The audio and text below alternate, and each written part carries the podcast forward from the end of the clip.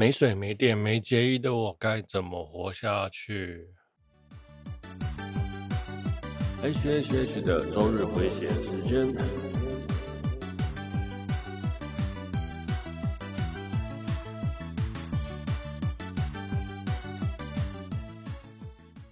嗨，各位朋友，大家好，我是 H，欢迎来到 H H 的周日回血中 EP 四十七。啊，没水、没电、没结衣的我该怎么活下去呢？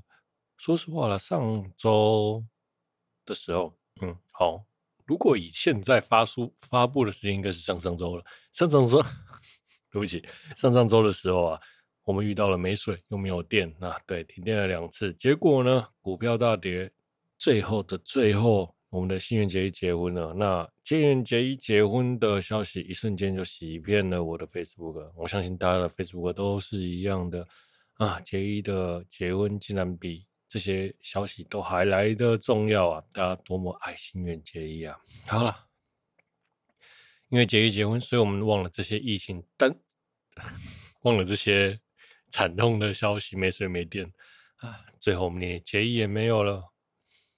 好，废话不多说，我们开始今天的节目吧。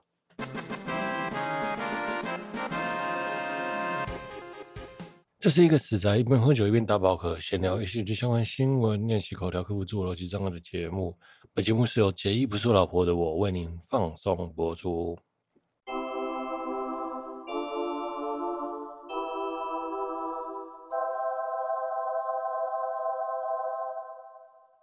好，首先我们的国民老婆新垣结衣结婚了，在五月十九号透过经纪公司他的官方宣布，随即新人也在 IG 上宣布了，对。借此，从此之后，脸书大肆的狂喜悲痛啊！哎，新垣结衣啊，同时啊，新垣结衣跟新垣员呢，同时也代言了任天堂的广告的那样，甚至还公开祝福说：“哎，这是任天堂婚呐、啊！”早在啊月薪娇妻的时候，他们两个就传出了绯闻。说实话了，我觉得任何事情都不是空穴来风，知道吗？然后就被网友说月薪娇妻是一个纪录片。那早在拍摄的时候。据说新垣结衣就跑去跟杰一住同一栋大楼了，真的绯闻这件事情哦，真的是不是空穴来风啊？任何事情都起来有有序啊。嗯，我觉得最让人生气的点是什么，你知道吗？因为有这个绯闻哦，然后日本的综艺节目就问他们在上节目的时候就问他说：“哎。”你喜新垣结衣你喜不喜欢 Gaki？然后 Gaki 就说：“哎、这么可爱的女生谁不喜欢呢？”对啊，我也知道这么可爱的女生谁不喜欢。结果你是真的在追，那你干嘛不好 Q 小好一点，就说：“哎、我喜欢 Gaki 这样子，认真坦白，对不对？”虽然我们都知道公开场合有公开话，然后私下场合有私下话，这是一个是非在的怨言。对，那当然了，我想他们两个结婚哦，星野太太们呢？都相当的赞同，也认为相两人相当的匹配。好，但是 Gaki 的粉丝，国民老婆们的粉丝呢，都是相当的不爽。我觉得新演员哦，他不是一个正统的大帅哥啦。那说说他不帅，不是不帅，就是他是个有 sense 的人这样子。那如果你今天是一个正统的帅哥，我们可能。好像打击不会那么大，对我而言，其实好像是这样子。如果是什么佐仓健啊、山下智久啊、龟梨和也啊之类的，好像就没有那么的违和感吗？这样讲好像有点怪怪的。好了，但是我想的大概就是不是个正统帅哥，就感觉就不太对劲。我想新垣真的是一个才子，他有各个领域的作品，会演戏、会唱歌、会演奏乐器，又会写词作曲。甚至还会跳舞，对，跳舞应该算是会的。说认真讲，认真讲，他的音乐真的做得很有 sense，也很不错。那我们的结衣呢？心愿结衣真的是一个很疗愈的女生呢、我真的，如果虽然她不是我的本命啊，如果她在我旁边睡一整天，我也觉得，哎呀，看着她的睡脸好开心的那一那种感觉，就有一种慵懒、疗愈、清新的感觉。这是我喜欢心愿结衣的原因呐、啊。好，对，以后啊就没有结衣我老婆这句话了啊。恭喜他们两个，おめでとう。接着我们的古田任三郎田村正和病逝了啊。田村正和呢，在五月初的时候因为心脏病发去世，然后经纪公司公开了消息。那古田任三郎呢，被称为最优雅的哎，优雅的昭和男子，平成昭和。 好像是平成吧，平成，对不起，好平成。那古典上这个侦探呢、的剧集也很好看，我高中的时候超爱看的，嗯，但是我现在跟一点剧情都想不起来。好，我现在只剩下记得他跟 SMAP 演的那一集了，对他们的对峙和斗智，那真的蛮那一集还蛮好看的，印象中。那今天呢，真是满满的心脏病啊！对，未来我可能也会想想，啊，不是未来。接下来我应该会去找找古田三郎的戏剧来回顾一下。接下来今天二十号的时候，白泉社表示《烙印勇士》的作者三浦健太郎因为急性主动脉剥离过世了。唉，又是一三烙印勇士呢，其实已经画的有点慢了，当然我们现在看不到结局了，真的是很难过。不是因为看不到结局难过，而是因为这位老师的离世而难过。好险呢，他跟。田村正和呢，都是因为心脏病去世，而不是因为武汉肺炎去世。如果他们两个都因为武汉肺炎去世了，我相信哦，对中国好，我相信大家会很多不满。好了，OK，那他的好友森川子老师就在推特上缅怀他，然后他转，然后超多人转贴，万人转贴。啊，先介绍一下森川浪次老师。森川浪次老师呢是《第一神拳》的作者，这部作品画到了快一百三十集吧，应该是对。好，那很努力的在画，现在目前是我还蛮推荐这个作品的，推荐大家去看。看到一百一十几集的时候，就差不多可以收手了。对，因为后面的剧情有点，嗯哼哼哼，好，不就不雷大家了。啊，是个很热血的漫漫画，OK。然后他在推特上叙述他跟三浦健太郎老师的回忆。他当初刚开始连载第一神拳的时候啊，就遇到三浦健太郎老师当来当他的助手。那他就请健太郎老师来帮他画一幅仿冒他的画风画一幅画。然后没想到三浦健太郎老师的画风呢，远超过山川浪子老师的预计，所以呢。他觉得这个人这个画工很厉害，他们也相处了一阵子。那他老是看到那个三浦健太郎画了一画一个拿着大剑的人，那就是未来的烙印勇士的主角。然后他他就问说：“这个人是谁？”他就说：“这是我未来心中的主角。”那后来烙印勇士也一炮而红。那最后他就讲：“上次说了那么多，真的是很抱歉，健太郎君，总有一天我会去看你的连载最终画的那种，好像是我们就最后在。”阴间相遇的感觉，能看得出他们两个的情谊是相当好啊。那就跟小鬼黄鸿升一样的，这是主动脉剥离过世。未来呢，心血管疾病的患者会越来越多，因为年龄层越来越下降，因为各个，因为大家各个肥宅们呢，爱吃炸的嘛，爱吃咸的嘛，爱吃 爱吃高油腻的，又不爱睡觉，压力又大。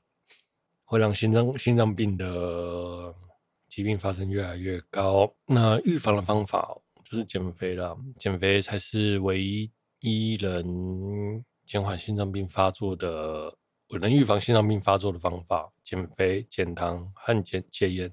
这边顺便说说主动脉剥离这个症状。主动脉剥离哦，就是传送你血液的主要动脉脱离了你的器官。如果是心脏，那真的是蛮难救的。那如果是脑部，就是中风；那如果是肾脏，就是得牺牲。所以啊，好好预防心血管疾病啊，会对你的人生很有帮助。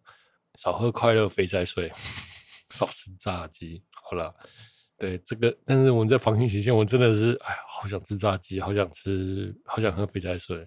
随便去拿玻璃，然后买一桶，然后就啃着啃着炸鸡吃一天，这种感觉真是超级疗愈的。那些，总之就是除了预防疫情之外呢，也要照顾好好好好照顾自己的身体。再来是台北地下街等场所，十八日起停止营业。那台北 ACG 的据点防疫政策转，这是转贴 4Game 的新闻。那三创园区呢，提早提早休息啊，也调整了营业时间。嗯，然后台北地下街是目前暂停营业的。那汤姆熊呢，也是暂停营业的。安妮美特呢，是店内店外广场是禁止饮食的，但应该是是有开店的。好，那万年的话，我想大家就少去万年吧，因为那个地方相当的窄。嗯，如果疫情在那边爆发，是很恐怖的。好，总而言之，总而言之，大家好好在家做防御，听听我上期还有上上期做的在家考拉包特辑，还有动画特辑，推荐你们去听看看。对，或许你会挑到喜欢的作品。好，我们休息一下。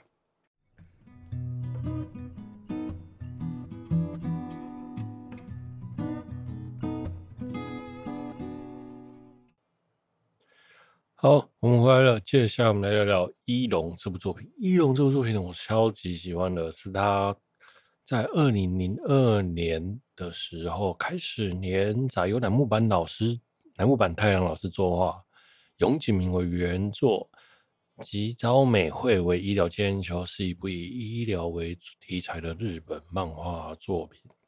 好，说实话，这部作品我从小的时候看到大了，小的时候真的是小的时候了。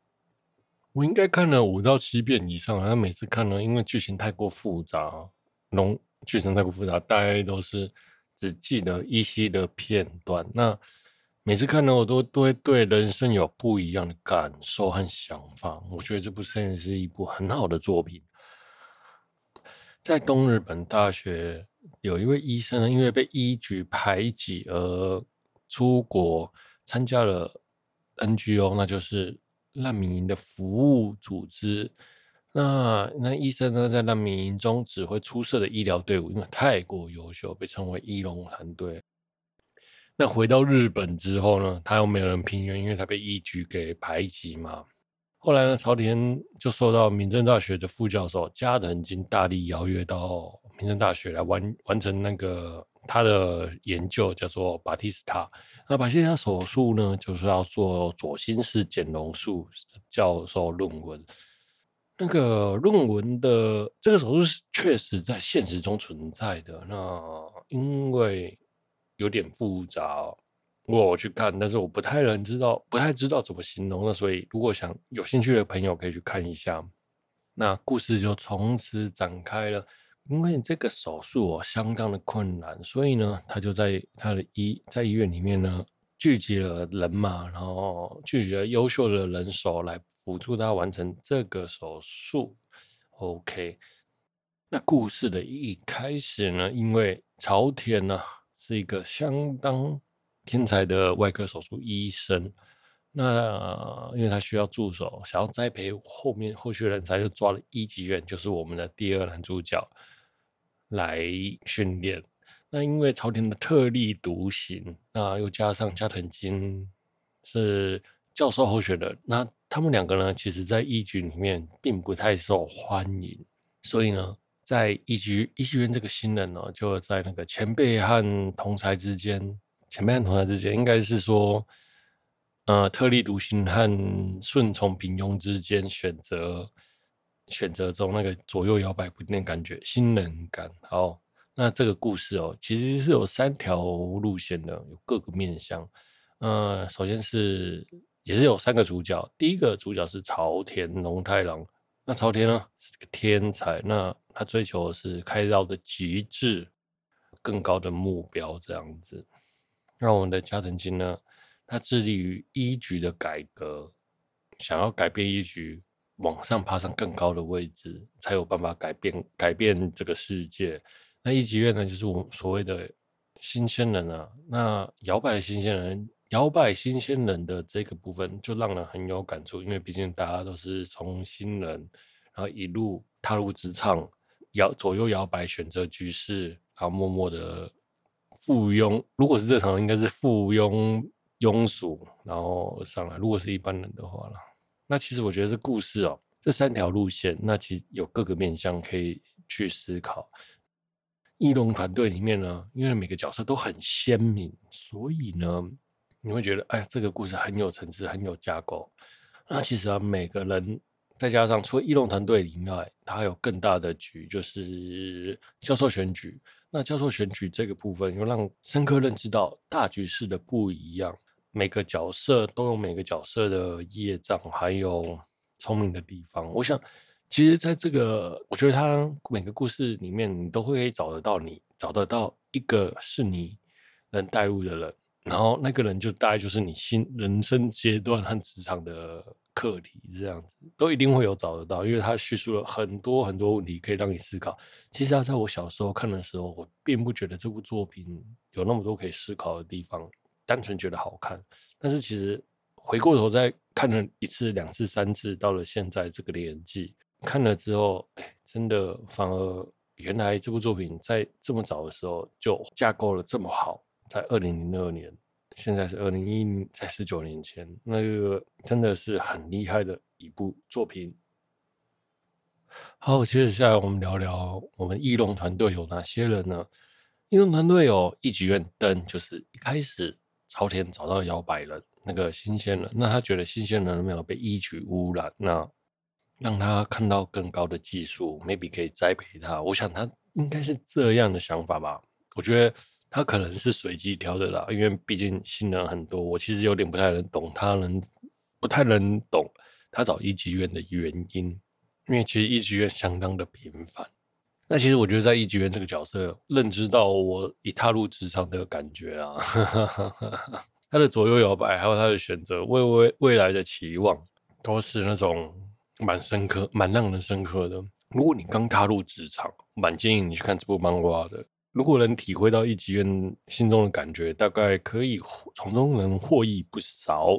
好，再来我们的藤吉贵介，藤吉贵介呢是内科医生，很多时候他觉得外科外科医生动完手术之后没有好好的照顾好呃病人的身体，所以调理好病人的身体，所以病人就死掉了。他觉得术后的治疗是相当重要的，也就是其实他是一个老实人，那拥有很高很好的实力。那在这个团队里面呢，是稳定很很稳定的象征。那其中他在里面遇到的课题就是职场的升迁，然后还有家人，因为他女儿有心脏病，那所以他一直很想要去照顾，就是转院到小医院去照顾他的家人。但是他的职场，他离开了民生医院就没办法升上去，是因为通常调出外调出去的。医生很难再调回到本院，那就算他的论文写的再优秀，都是这样。那他其实，在中间的摇摆，蛮贴近那个三十几岁的心境的。我想，谈及贵介在职场和家庭中的选择，这个纠结感真的是蛮让人深刻的。那推荐大家去看一下。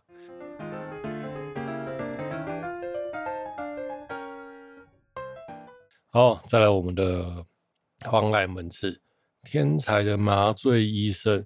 那由于呢，因为他之前做想要做一个新的麻醉测试，但是造成了很多人失望，他心里过不去。于是呢，就到了明侦之后，整天的醉生梦死，想说反正他只要赚到他能喝到的钱，嗯，喝酒的钱就好，然后一边不停的麻醉自己。的人生啊，其实啊，因为他的内心愧疚变得自暴自弃。那其实我们每个人都是一样，我是这么觉得啦。人哦，没有那种永远坚强，也没有那种永远软弱的人。那我们常常会因为一件小事而挫败，或者一件大事而挫败，而改变了自己的方向。那懦弱其实不可耻啦，说实话。但是。我们总是需要站起来面对的。很多时候，那个问题放在那里，永远都是问题。你最后最后还是要去解决它，无论是一年、两年或是十年。那我觉得荒濑呢，因为因缘机会，最后解决了这件事情。呃，我想也是对他，也是作者对他的一种救赎。最后他也被救赎了。OK，好，但再来是我们的李元美纪。可爱的小护士，那女美纪呢是里面的美少女呢，短发，然后她其实应该是喜欢朝田吧？对啊，有好感，但是不到喜欢了。那她其实就是跟朝田讲，朝田讲说，如果你不，他想要逼朝田回去医局当医生，朝田就说他不想当医生了。我们的美纪就说，如果你不愿意当医生，那。你说你不会对同伴下手，那你现在就可以跟我做爱。于是他们两个就做了起来。所以在那个瞬间，朝田呢还从欧洲哎从难民营回来，然后在家里颓废的时候，就真的也没有考虑当医生，然后他们两个就坐了起来。这样，那我觉得一美纪哦是里面一个很写很写实的角色了。嗯、除了他跟他的哥哥，他的哥哥叫雾岛军师，我们后面会提到。那因为家庭的关系呢，所以他有一种从小就被家庭牵制住了感觉。那也为了追求自己想要或喜欢的角喜欢的对象而努力。对，他其实很超脱，我觉得他他在这整部动画里面其实很超脱了，有一种有一种很超脱脱离整部剧情，然后来推动剧推动情节的感觉。这样讲好像比较对。我们的加藤金，我们的加藤金呢，为了理想，然后舍去了身为女人。他觉得理想更为重要啊！我觉得加藤金这角色哦，真的是让人有点同情，然后也为他抱持的理想而感到尊敬。好，加藤金大概先讲到这里。在误导军师，误导军师呢，其实是美纪里原美纪的哥哥。那小的时候呢，里原美纪的妈妈呢，改嫁给误导军师的爸爸。那美纪。又很可爱嘛，那所以误导军师其实是蛮喜欢美纪的。那其实啊，他有拥有强烈的自卑感，因为不知道为什么，他是从小到大都是想要拿第一这样。那他遇到了朝田龙太郎在东日本大学，最后呢，他觉得朝田的光芒盖过他，他是天才医生，想尽办法就把朝田给逼走，有一种心中有超就是那种超级嫉妒人的感觉啦。好。然后他他认为他是一个平凡人，可能他其实他也是暗恋着美纪啦。那，他们两个之中呢，又有一种那种家庭家庭的纠结啦。接下来我们聊聊墓园演义。那墓园演义呢，其实就是一个平凡人。那平凡到呢，里面根本都没人记得住他的名字。我觉得这个角色就是我们都是这样子的人啊，我们都是个平凡人，然后渴望被认同，渴望被想要依附强者。对，在我们心里弱弱的时候，总是想要依附强者。那其实那角色一直在里面有很大的戏份，扭曲的人性，还有不，并不是扭曲，而是他写把人性的真实面写了出来。他也并不肮脏了，并不扭曲，并不肮脏，就是真实的人。我觉得他是在里面最真实的那一个。其中他有一个故事，有一段故事就写叙述到木原医生的母亲出了车祸。那他的朝田呢，正在帮一个小婴小婴儿动手术，但是里面没有更好的外科医生，最好的外科医生就是朝田了。朋友的手术成功几率其实很低，他就拜托朝田说：“你能不能放下这个手术来去拯救我妈妈？”啊，朝田当然不可能啊，因为他正在就动手术嘛。他其实一直拖延，那他就跪在开刀房里面求朝田。那一幕我觉得真的很真实。当你是当你的家人哦遇到了什么状况，你只会，你真的只想要拯救他。那最后，最最后，朝田终于赶上了去拯救木原医师的妈妈。但是那个木原，但是拯救完之后，心跳还没有跳嘛，然后他就说，请木原医师握住他妈妈的手，就跟他讲说，叫叫他回来，然后跟他妈妈讲讲话，这样子。我觉得那一幕真的超级感动。每次看我每次。其实以前看没有什么感触，但是这两次这今年看特别有感触了。说实话呢，他回想起都是小时候他妈妈跟他一起生活的点点滴滴。其实有时候亲人哦，在我们身边的时候都不会觉得珍惜，但是当亲人真的要走的时候，你会觉得哎，好相当珍惜，但不希望他离开自己的身边。特别是哦，这个疫情的状态下，我们都。无能为力，避免家人感染了。你如果你感染到了，你的家人必定会感染到。武汉肺炎就是这么可怕。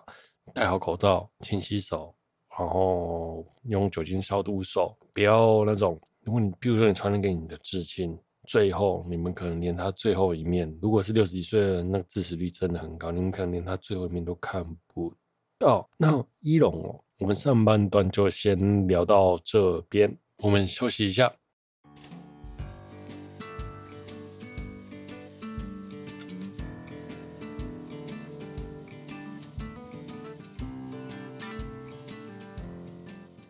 好，前面我们聊到了心脏病嘛，对，各个心脏病呢，请大家好好照顾好自己的身体。那防疫期间呢，千万不要乱跑，不要不要乱跑，然后好好消毒，对，珍惜自己的家人。OK，那今天的节目呢，就到这边了，千万别乱跑，好好照顾自己的身体，照顾好家人。防疫期间，大家一起努力。珍惜自己身边的人，多听听 Podcast。那很多 ACG 的 Podcast，如果你很喜欢聊动漫，想要听动漫，有很多 ACG Podcast 都很推荐大家。你只要点开 Apple Podcast，然后点点动漫。对我而言，大概前三、前五十名都，只要是台湾的节目，前五十名有在持续更新的，都很棒，都很值得去听。好。